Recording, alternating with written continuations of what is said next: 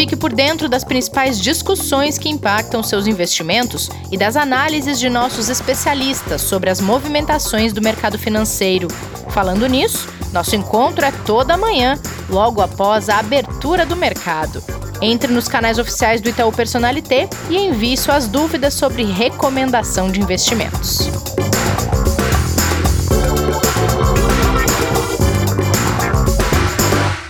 Olá, estamos no ar com o Investidor em Foco, podcast de investimentos do Itaú Personalité. Sexta-feira, dia de café com canelas por aqui. Então já deixa pronto o seu cafezinho que já já Pedro Canelas vem com as dicas de hoje. Enquanto isso, eu e a minha dupla vamos atualizar você sobre os assuntos importantes para quem investe dinheiro no meio de tantas crises. Oi, Kleber, tudo bem? Bom dia, Rê, tudo bem? Sextou, né? Mais uma vez. Kleber, sextou e trintou, sabia? Trintou o quê? Hoje é o trigésimo episódio do nosso podcast. Olha que legal, estamos sobrevivendo aí. Viu? estamos, estamos vivos. Bom, Muito legal. E todos, e todos durante é, as quarentenas e o isolamento, né? Viu Acho que é o mais legal, né? É, tá, tá rendendo aqui o nosso projeto. Que bom. O Kleber, antes da gente chamar o Pedro, tem dois assuntos para a gente conversar rapidamente aqui, porque todos os dias temos falado e muito em PIB aqui no podcast, né? E hoje saiu o IBCBR, que é o indicador que serve como prévia do PIB, mostrando uma queda de 5,9% na atividade econômica em março no Brasil, na comparação com fevereiro. Lembrando que março é o mês de início das medidas de isolamento social no Brasil. E essa prévia, ela já era esperada para o mês de março? Ela era esperada. É, é uma, é, na verdade, assim, né, quando a gente olha para o IBCBR, né, o que a gente tinha de expectativa para o mês era de queda de 5,95, então ele veio em linha né, com aquilo que o mercado esperava. É, o que a gente ainda tem uma preocupação muito grande é que ele reflete muito pouco daquilo que a gente realmente teve de impacto na economia. É, a gente olha, por exemplo, no anual, março a março, foi uma queda de 1,52 comparado com março do ano anterior, né? E o grande impacto realmente foi no mês de abril. Então, a gente ainda teve no mês de março é, a indústria não sofrendo tanto impacto quanto ela sofreu em abril principalmente né, setores de serviços ainda estavam funcionando é, relativamente durante quase todo o mês, né, eles foram fechando ao longo, a partir dali da metade, né, se eu não me engano a data exata é 23 de março, que a gente tem o decreto, por exemplo, de isolamento aqui em São Paulo, né? Isso, 23 então, a gente, março 23 de março, né? Então, é. a, e aí foi decretado no dia 23 de março, você ainda teve algumas atividades que continuaram funcionando pelos dias que vieram a seguir. Então, o mês de março ele não reflete de fato o impacto que a gente teve aqui na economia, né? Mas já é uma sinalização que se mesmo num mês que foi parcial o isolamento, é, o número realmente é ruim, a gente tem que ter realmente uma preocupação e é por isso que a gente fala todos os dias aqui porque quando vier os números do mês de abril, de maio principalmente, a gente vai ter surpresa, não surpresas, né, mas vai ter aí reflexos bem negativos, sem dúvida nenhuma, na economia. Um desenho mais real do que está acontecendo, né, Kleber? Exatamente. Realmente, por enquanto a gente ainda tem aí uma ideia de como é que está a situação, é, pelo que a gente vê de dados é, parciais que vão saindo. Agora, quando saem esses dados oficiais, é que a gente realmente vai ter uma noção do tamanho daquilo que a gente vai ter que recuperar depois, né? Sim. Bom, ainda falando em indicadores, a China teve crescimento de 3,9% na produção industrial de abril, já é um reflexo do final do período de isolamento deles, só que as vendas no varejo caíram 7,5% no mês de abril. Vocês enxergam como essa diferença ainda era uma falta de oferta, já que estava começando a retomar a normalidade das atividades? É, a atividade industrial ela começou numa velocidade é, maior do que todos os outros países, tanto na China quanto na, na Coreia também é, mas na China até um pouco mais rápido, e ela veio bem acima do que era esperado, né? Era esperado um, crescimento de 1,5% para o mês de abril, uhum. veio de 3,90%, veio bem mais forte. É, vendas no varejo já tem um impacto diferente, porque assim, você tem, é, obviamente, uma cadeia produtiva que atende diversos setores, é, não necessariamente apenas o varejo. Né? Então, a produção industrial ela teve uma aceleração é, diferente do varejo, porque são demandas diferentes. Né? O varejo, você tem ali uma questão de consumo, onde muitas das pessoas provavelmente, né, quando a gente analisa, ainda estão segurando um pouco essa questão de como voltar, esse deve voltar ao seu consumo normal, ao seu consumo padrão que ela tinha anteriormente, é, e até por uma provável queda de renda que a gente teve também nesse período, né? É, então, por isso que um acelera mais do que o outro, até que natural. Uhum. É, o que vai ser é, importante é a gente ver exatamente na, na, medida em que a gente tiver o mês de maio, se ele já vai ter um equilíbrio nessa proporção, né? Se as pessoas vão estar confiantes de novo, se elas vão estar disponíveis de novo a, com, a consumir o mesmo que elas vinham consumindo é, antes, das antes da pandemia, antes das paralisações. Tá? Mas é um, é um dado que, que chama atenção. É, principalmente é que a China, ele, como a gente costuma dizer, né, a China é um caso diferente do resto do mundo, né? Eles têm um organismo diferente, um organismo próprio, econômico, social, uhum. é, mas a velocidade de recuperação ela é realmente é, é espantosa, porque ninguém imaginava que logo dois meses depois de quando eles estavam parados, a produção industrial voltasse tão rápido, inclusive porque boa parte da produção industrial da China é para exportação. Vai para a Europa, Sim. vai para os Estados Unidos, vai para diversos países. E tá todo mundo parado consumindo muito menos. Né? Então, para a gente ver a própria produção industrial, né, esse organismo, né, esse sistema interno da China, como ele é robusto, como ele é forte, para ter tido uma recuperação tão grande assim. Mas mesmo assim, curiosamente, as bolsas lá é, fecharam hoje de lado, os mercados não, não tiveram grande valorização e, e, a gente vem acompanhando aí o dia de hoje. Só para passar aqui pontuar, tá, A gente abriu aqui bem negativo o mercado futuro, uhum. é, só que com positividades aí de papéis como Petro, com, com o resultado que saiu ontem, né? E que o mercado absorveu como natural o resultado do prejuízo da Petro, que foi basicamente pela desvalorização do petróleo Brent, né, e até da valorização do próprio é, barril do petróleo junto com a commodity também do minério de ferro, Petro e Vale subindo, bancos não tão negativos, a gente já tem o Ibovespa, por enquanto, subindo 0,22 às 10h20 da manhã aqui. Beleza, Kleber, já está pronto seu café? Já está aqui, estou esperando o nosso Canelas. Então, está na hora do nosso café com canelas. Bom dia, Pedro, tudo bem? Olá, bom dia, bom dia, Renata, bom dia, Kleber.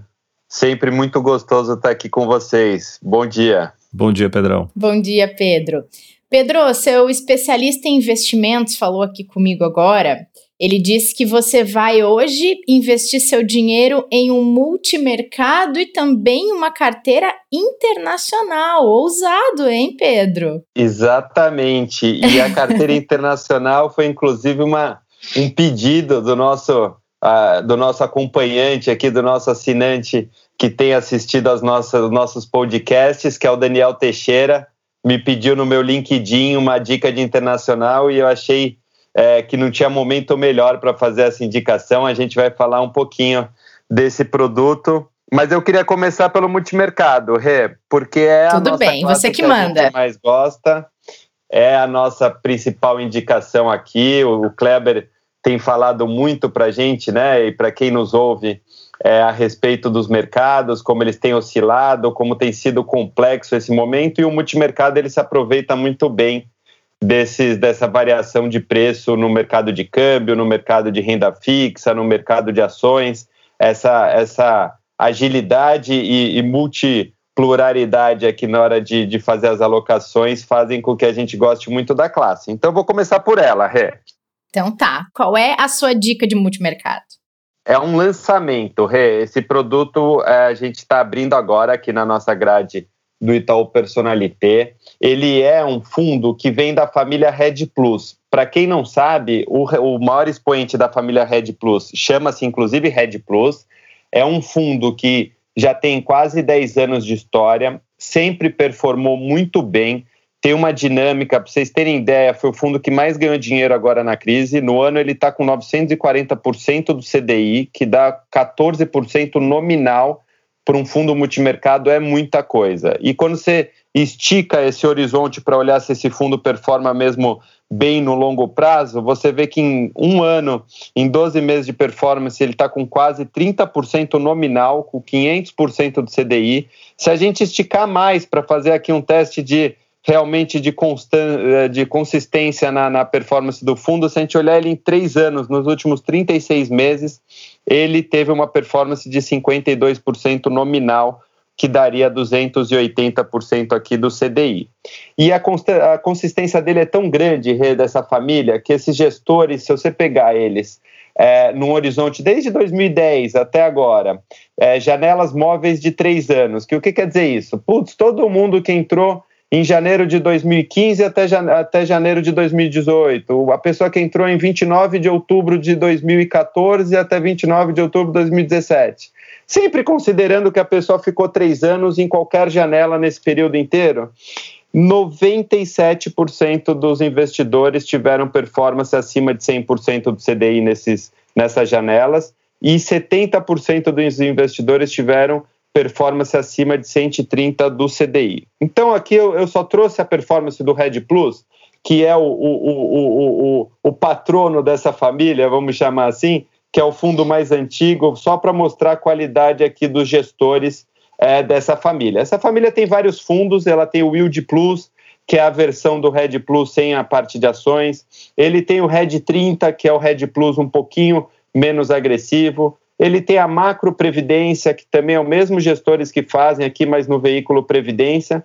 E agora o que eu trago para a turma é o Macro Opportunity, que é, é a versão do Red Plus, só que sem o book dele de é, long short. Então o Red Plus basicamente tem dois times que, que fazem a gestão deles. Tem um time de oito pessoas que faz o que a gente chama de book macro, que é os juros locais, juros internacionais, é, moeda local, moeda internacional, renda variável local, renda variável internacional. Então, são oito pessoas fazendo a gestão, olhando muito na parte de macroeconomia, de macro, ele é um macro trading, né? Então ele aproveita a oportunidade também de curto prazo nesses mercados. A diferença dele para o Red Plus, que foi o que eu contei aqui no comecinho, é que ele não tem o book de long e short, que são aquelas operações em ações que você compra e vende uma duplinha é, é, esperando que a que você comprou performe melhor que a que você vendeu, né? Então é, é um produto que deve andar muito bem pelos, pelo, pela, pela competência do time de gestão, aqui pela experiência do time de gestão. É, essa dica surge agora na nossa prateleira, é super recente é, e a gente está tá acreditando bastante. É, ele é para investidor qualificado, mas é super acessível do ponto de vista de recurso é para quem tem acima de 5 mil reais. A aplicação mínima de só 500 reais já dá para acessar esse produto. E é o tradicional, a taxa de administração dele, 2 com 20%, 2 de administração, né?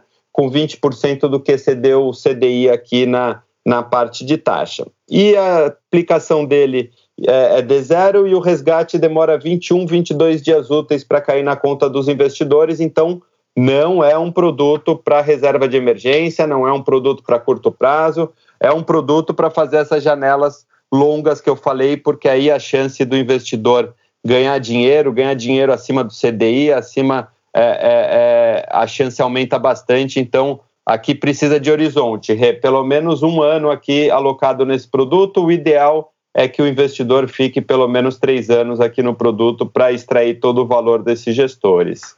Muito bom, Pedrão. Acho que de tudo que você falou, além do produto em si, que é espetacular, né? É, é exatamente esse ponto da visão e do horizonte de longo prazo.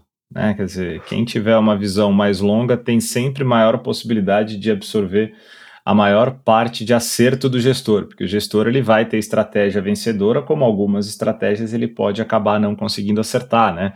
Se o investidor fica numa janela pequena, ele pode pegar exatamente aquele período em que ele estava reestruturando o fundo, reestruturando estratégia, né, para poder é, depois é, conseguir atingir o objetivo, né, o que, que tem é, de alvo ali do gestor. Então, é, é, essa janela que você trouxe de 36 meses, ela exemplifica muito bem isso, muito legal. Uh, e só complementando do produto, né, a, a, parte que mais agregou esse ganho todo que se apresentou foi exatamente a parte que fica no fundo, né, no Macro Opportunities, que é o book macro, né, que tem lá os juros, que tem moedas, que tem ações locais, ações internacionais. Então, o investidor, apesar de não ter essa parte longa em short, ele vai ter o que mais agregou valor em todo esse período aí para os outros cotistas.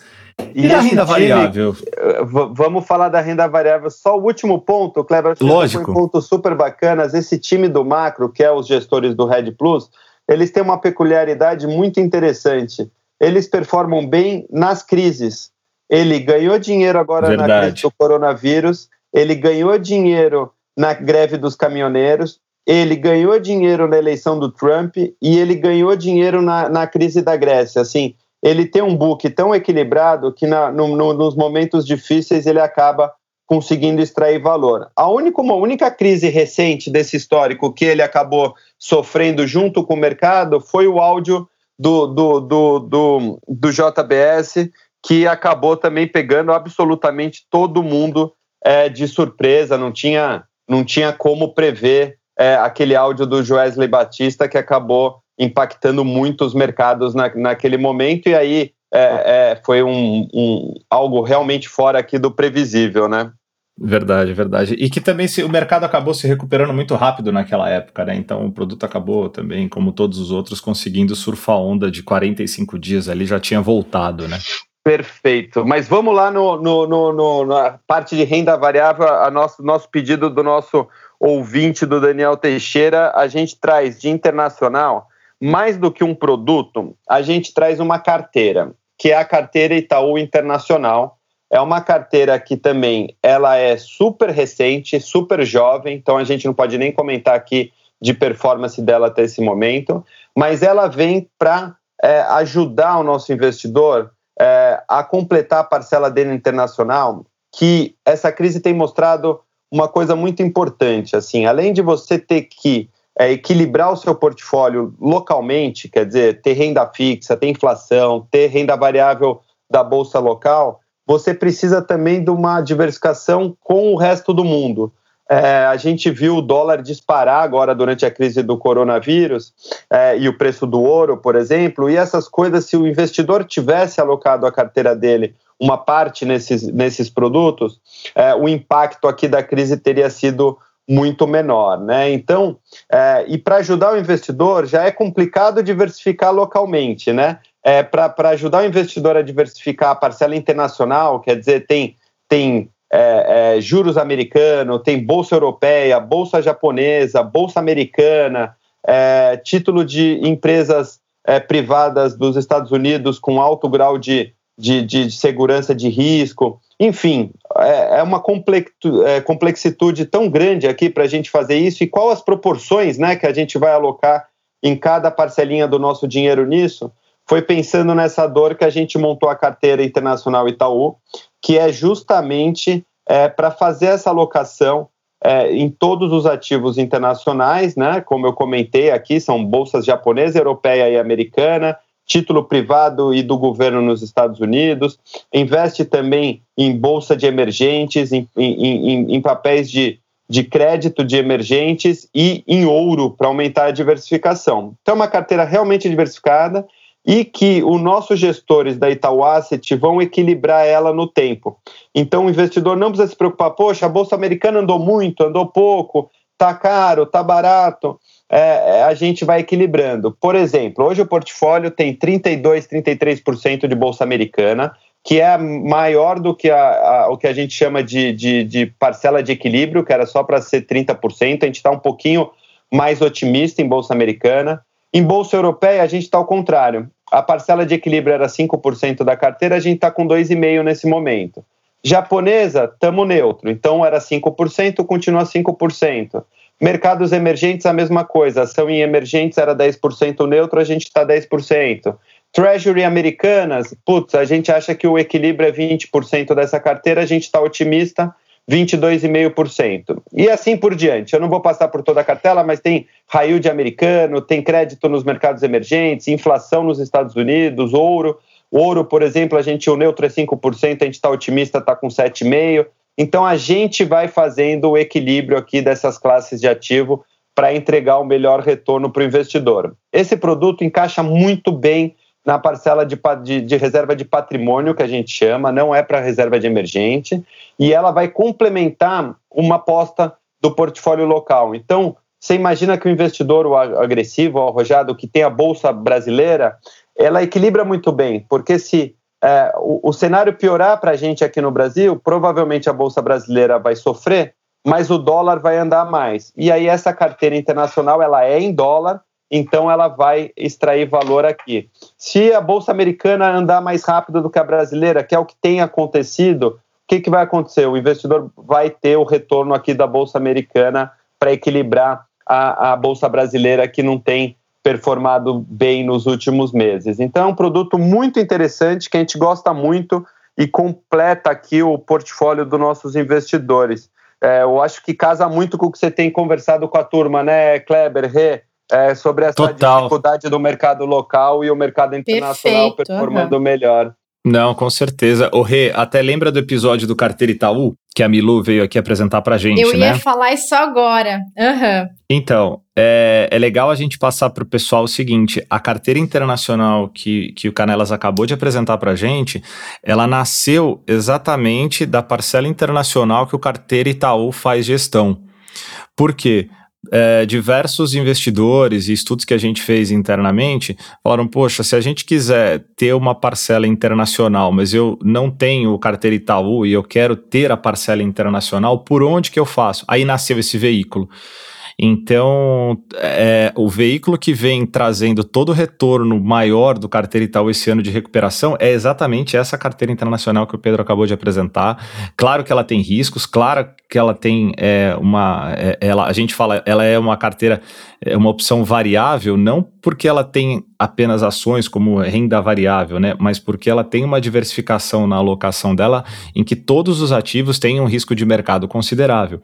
Em compensação, para o longo prazo e até em termos de sofisticação, é muito legal o investidor saber que num único instrumento ele tem tudo isso que o Pedro acabou de apresentar para gente. Muito legal. Inclusive, a gente a gente pode colocar, Pedrinho, a dica, além das tuas dicas de investimento aqui na descrição do podcast, vamos colocar o link para o episódio do Carteira Itaú para quem quiser conhecer um pouquinho mais também da estratégia e entender Boa. como é que funciona. Ele, como só reforçando aqui o ponto do Kleber, né? Ela só por ser em dólar já já é um produto de alto risco, né? Porque o dólar oscila bastante. Sim. Quem acompanha aqui o preço da moeda vê que todo dia ele, ele, ele sobe um pouquinho ou desce é, bem instável aqui a cotação, mas para compensar isso, a gente fez ele super acessível. É um real só a movimentação mínima e um real a aplicação mínima.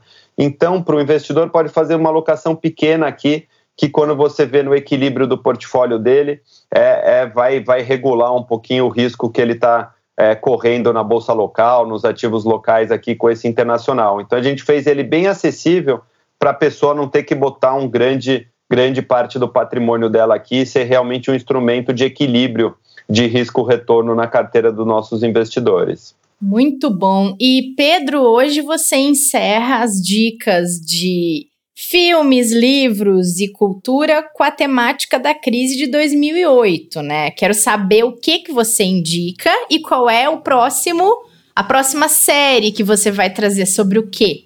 É, ah, depois de três episódios, acho que quem quem ouve a gente é, é, não vai poder dizer que não conheceu a crise de 2008. Eu acho que a gente começou com uma dica é, é de um filme, depois a gente foi para um filme mais, mais leve, né, que tem até um pouco de humor ali inserido, e hoje a gente vai para um filme mais denso, né, é um documentário chama Inside Job ou é, Trabalho Interno. É um documentário que ganhou o Oscar em 2011. Como um bom documentário, ele é muito mais ácido e, e, e duro com a crise de 2008. Ele mostra um pouco como as agências regulatórias se comportaram, como as, as universidades é, embasaram algumas teses, é, como os agentes públicos é, é, não olharam o risco da forma adequada na época em 2008. Então, ele é para quem tem um senso crítico, para quem quer olhar, ver alguma coisa mais densa e mais é, é, ácida, eu acho que é uma narrativa muito legal. O documentário, na minha opinião, é muito bom. Ele é narrado pelo Matt Damon, que é, que é aquele ator é, americano que, que, que, a gente já conhece super, super famoso. Já foi para todos os lugares, até para Marte, né? É, exatamente, exatamente, cara. E, e, já foi gênio, já foi, já foi de tudo, tudo. aqui, ele que nada. Impressionante. E esse filme, esse documentário é muito premiado, assim, ele tem vários vários prêmios da academia aqui e, e, e, a consagração máxima que é o Oscar aqui de 2011. Vale a pena ver, de novo, ele é bem mais ácido, ele é bem mais áspero, ele é com as figuras reais, né? Porque é um documentário, mas eu acho que ele fecha esse pacote para a gente entender a crise de 2008 com bastante profundidade.